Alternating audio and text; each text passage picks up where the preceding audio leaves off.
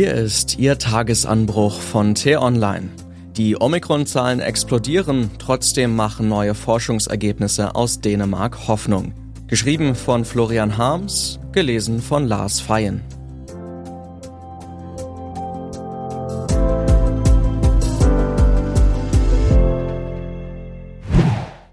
Licht am Ende des Covid-Tunnels.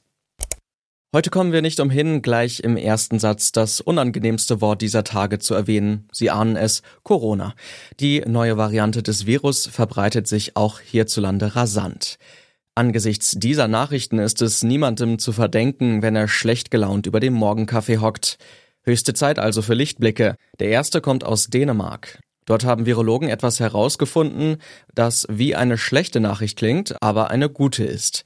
Unter Geimpften ist Omikron zwar hoch ansteckend, doch unter Ungeimpften überträgt es sich nicht leichter als die Delta-Variante. Warum das Hoffnung macht?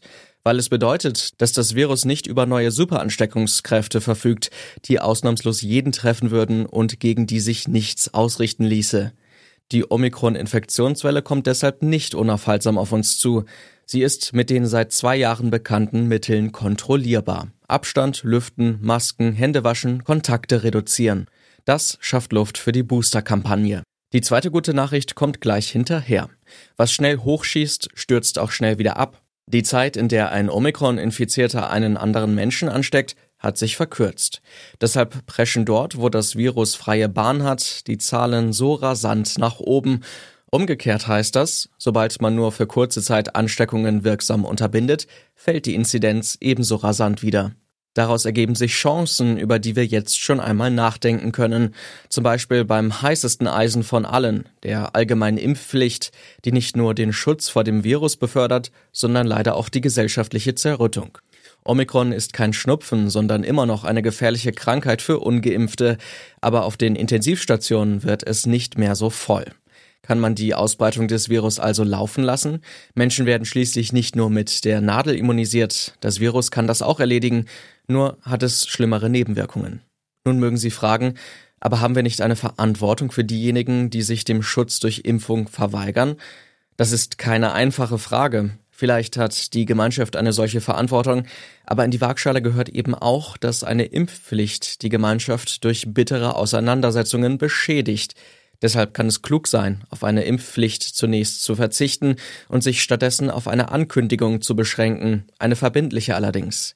Zeichnet sich im nächsten Herbst die nächste Krise ab? Neue Variante, neues Drama? Dann kommt die Impfpflicht binnen 30 Tagen. Sonst nicht. Das könnte ein fairer Deal sein. Krisen lassen sich nur mit Kompromissen bewältigen. Dieser Winter ist dunkel, aber nicht so finster wie der letzte. Das Corona-Jahr 2022 wird anstrengend, aber vielleicht gar nicht so schlimm. Wir haben Grund zum Optimismus. Machen wir was draus. Was heute wichtig ist. Die T-Online-Redaktion blickt heute für Sie unter anderem auf diese Themen. Baerbock bei Blinken. Annalena Baerbock jettet über den Atlantik. Wenn sie heute in Washington Anthony Blinken trifft, ist dies zwar ihre erste USA-Reise als Außenministerin, aber nicht ihre erste Begegnung mit dem amerikanischen Amtskollegen. Prozess zum Lübcke-Mord. Rund zweieinhalb Jahre nach dem Mord am Kasseler Regierungspräsidenten Walter Lübcke beginnt heute der Prozess gegen den mutmaßlichen Verkäufer der späteren Tatwaffe. Und Rückhalt für Steinmeier. Nach SPD und FDP haben sich auch die Grünen für eine zweite Amtszeit von Bundespräsident Frank-Walter Steinmeier ausgesprochen. Diese und andere Nachrichten, Analysen, Interviews und Kolumnen gibt's den ganzen Tag auf t-online.de. Den Tagesanbruch zum Hören gibt's auch in der Podcast-App Ihrer Wahl, kostenlos zum Abonnieren.